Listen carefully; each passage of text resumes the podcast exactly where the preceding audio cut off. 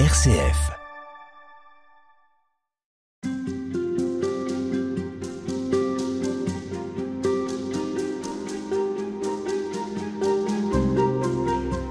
Frère Gonzague, vous avez euh, insisté sur euh, l'importance de la communauté. C'est d'ailleurs le sens du mot Église, Ecclésia, c'est ce qui nous rassemble. Et euh, pour les, les chrétiens, les catholiques en particulier, ce qui nous rassemble, c'est l'Eucharistie. En quoi est-ce que c'est si important d'associer Église et Eucharistie?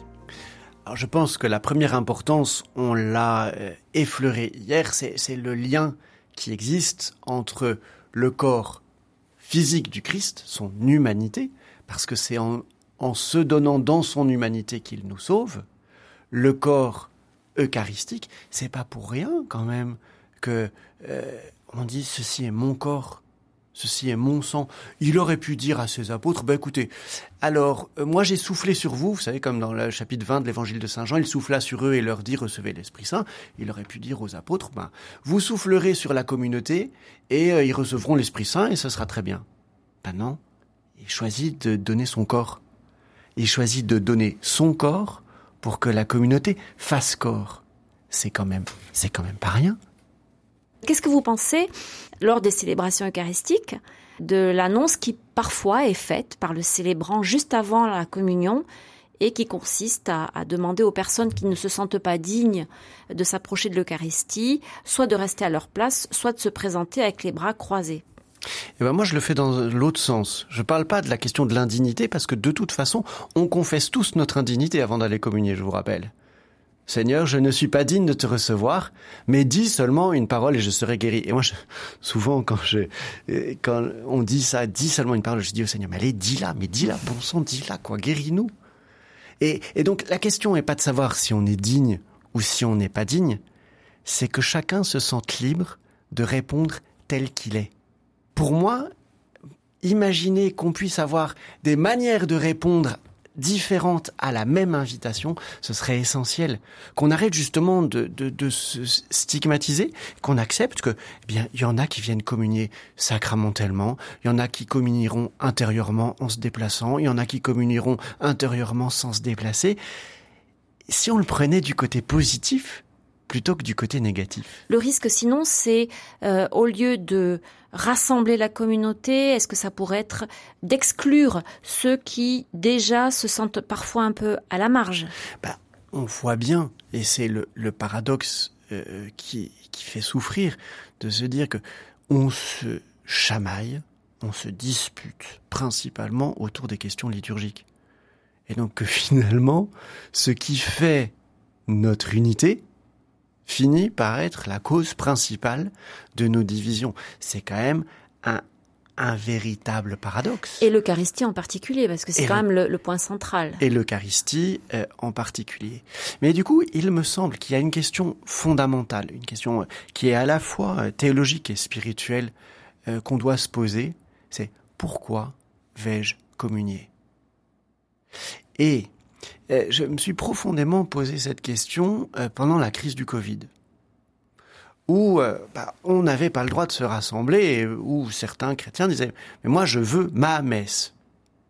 Je mais est-ce que tu communies pour toi? Pourquoi a-t-on besoin de se rassembler? Pour faire corps, pour faire communauté, parce que sinon la communion spirituelle, elle est accessible à tous et on n'a pas besoin d'être avec les autres. Et on n'a pas besoin d'être avec les autres. Et, je pense que pour moi, cette crise du Covid, si on la lit bien, elle nous dit quelque chose d'essentiel. C'est dire, mais la communion spirituelle, c'est le point de départ et la fin.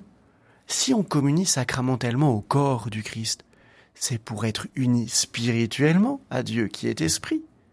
C'est comme Jésus qui le dit à la Samaritaine, Dieu est esprit et c'est en esprit et en vérité qu'il faut l'adorer. La communion eucharistique, c'est pas une fin en soi. Oui, le mystère de l'Eucharistie est grand, oui, c'est la présence substantielle de Jésus, mais c'est un sacrement. Mais ça, un... et donc ça n'est pas la raison d'être de l'Église? Ça, ça l'est, mais la raison d'être de l'Église, c'est de faire corps. C'est d'être le sacrement de l'unité, de l'unité du genre humain et de l'unité des hommes avec Dieu. Et, et l'Eucharistie, ça reste un moyen, ça reste le plus grand moyen, ça reste la clé de voûte. Mais parfois, vous savez, il y a des gens qui nous râlent dessus après la messe. Mais, bah, écoutez, si communier sacramentellement, ça vous met dans cet état-là, euh, c'est pas la peine. Hein. je dis souvent. Sacramentellement, c'est-à-dire en ayant euh, recevoir le corps du recevoir le corps du Christ. C'est de temps en temps, je dis ça à mes paroissiens pour les faire bisquer. Je leur dis mais écoutez, la meilleure manière de perdre la foi, c'est d'écouter des chrétiens le dimanche sur le parvis après la messe. Ben, parfois, je dis mais on a des discussions, mais est-ce qu'on a reçu le sacrement de l'unité ou est-ce qu'est-ce qu'on a reçu en fait? Et, et du coup, enfin pour moi, c'est ça l'enjeu.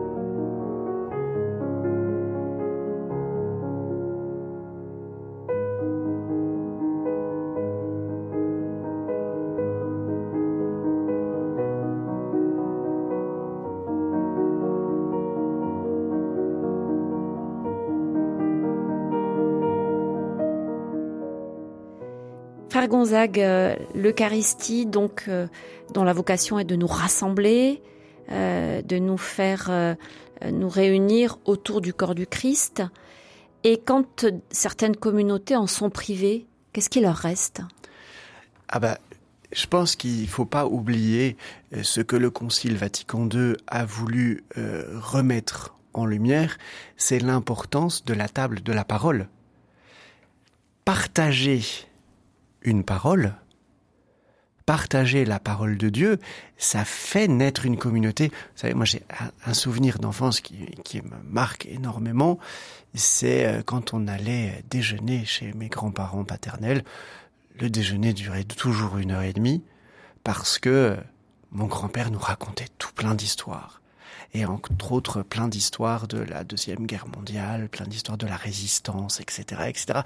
Et, et, et l'entendant parler, ça nous ouvrait des horizons extraordinaires et ça nous permettait de prendre conscience de choses euh, euh, qu'on n'imaginait pas. Qu'est-ce que ben vous voulez nous dire par rapport à la parole de Dieu? Eh bien, c'est la même chose. Partager ensemble la parole de Dieu, ça nous permet de prendre conscience que nous sommes une communauté Qu'est-ce qui nous sauve? Qu'est-ce qui nous justifie? C'est la foi. C'est croire que Jésus nous a sauvés. Croire que Jésus nous... Dire je crois, c'est nous ouvrir à la puissance de salut qu'est Jésus. C'est nous ouvrir à la puissance de ce qu'il a réalisé. Et donc, est-ce qu'on fait un acte de foi quand on va communier d'ailleurs? Parfois on communie très très machinalement et on oublie que c'est la foi qui nous sauve. C'est la foi qui nous justifie. C'est cette réponse à la parole de Dieu qui se donne. Et donc je pense que, évidemment, il faut souhaiter que les communautés puissent se rassembler autour de l'Eucharistie, mais je pense que l'importance de la parole de Dieu n'est pas un pis-aller, et peut-être que la pénurie est une invitation aux communautés à retrouver cette importance. Quand vous parlez de pénurie, vous, euh, vous voulez dire la pénurie de prêtres? La pénurie des prêtres qui, qui engendre ben, la pénurie des célébrations et la difficulté de se rassembler. On sait très bien que dans certaines paroisses, ou dans certaines églises plus exactement, la messe est célébrée euh, parfois une fois tous les mois ou une fois tous les deux mois. Bah, en vacances l'été dernier, j'étais dans, dans un endroit où le curé a 70 clochers. 70 70. Ils sont deux prêtres.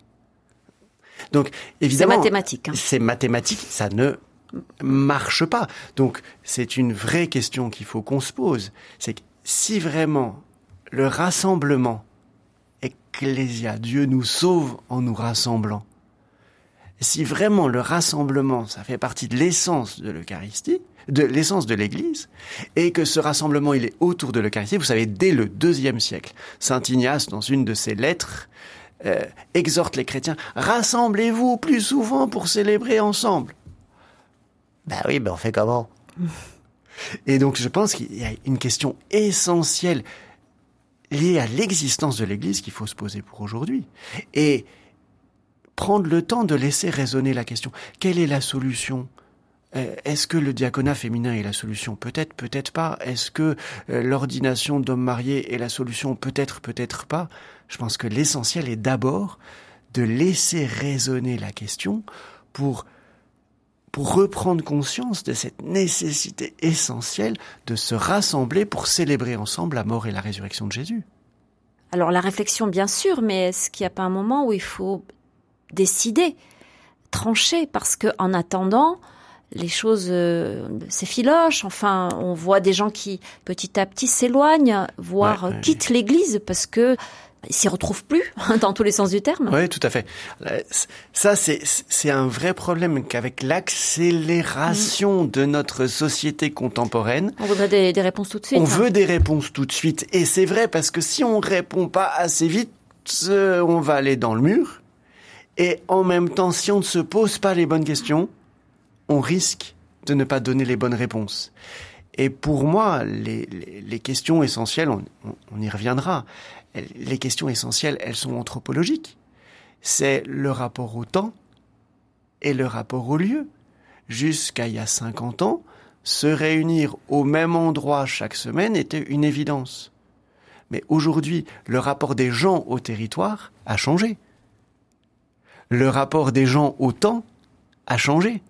Et donc, comment faire communauté eucharistique le dimanche, sachant que les gens sont partis souvent le dimanche et que la régularité temporelle ne parle plus à nos contemporains. Donc, pour moi, il faut répondre à ces questions, faute de quoi on risque de chercher des solutions qui n'en sont pas. On vous retrouve demain. Merci beaucoup. À demain.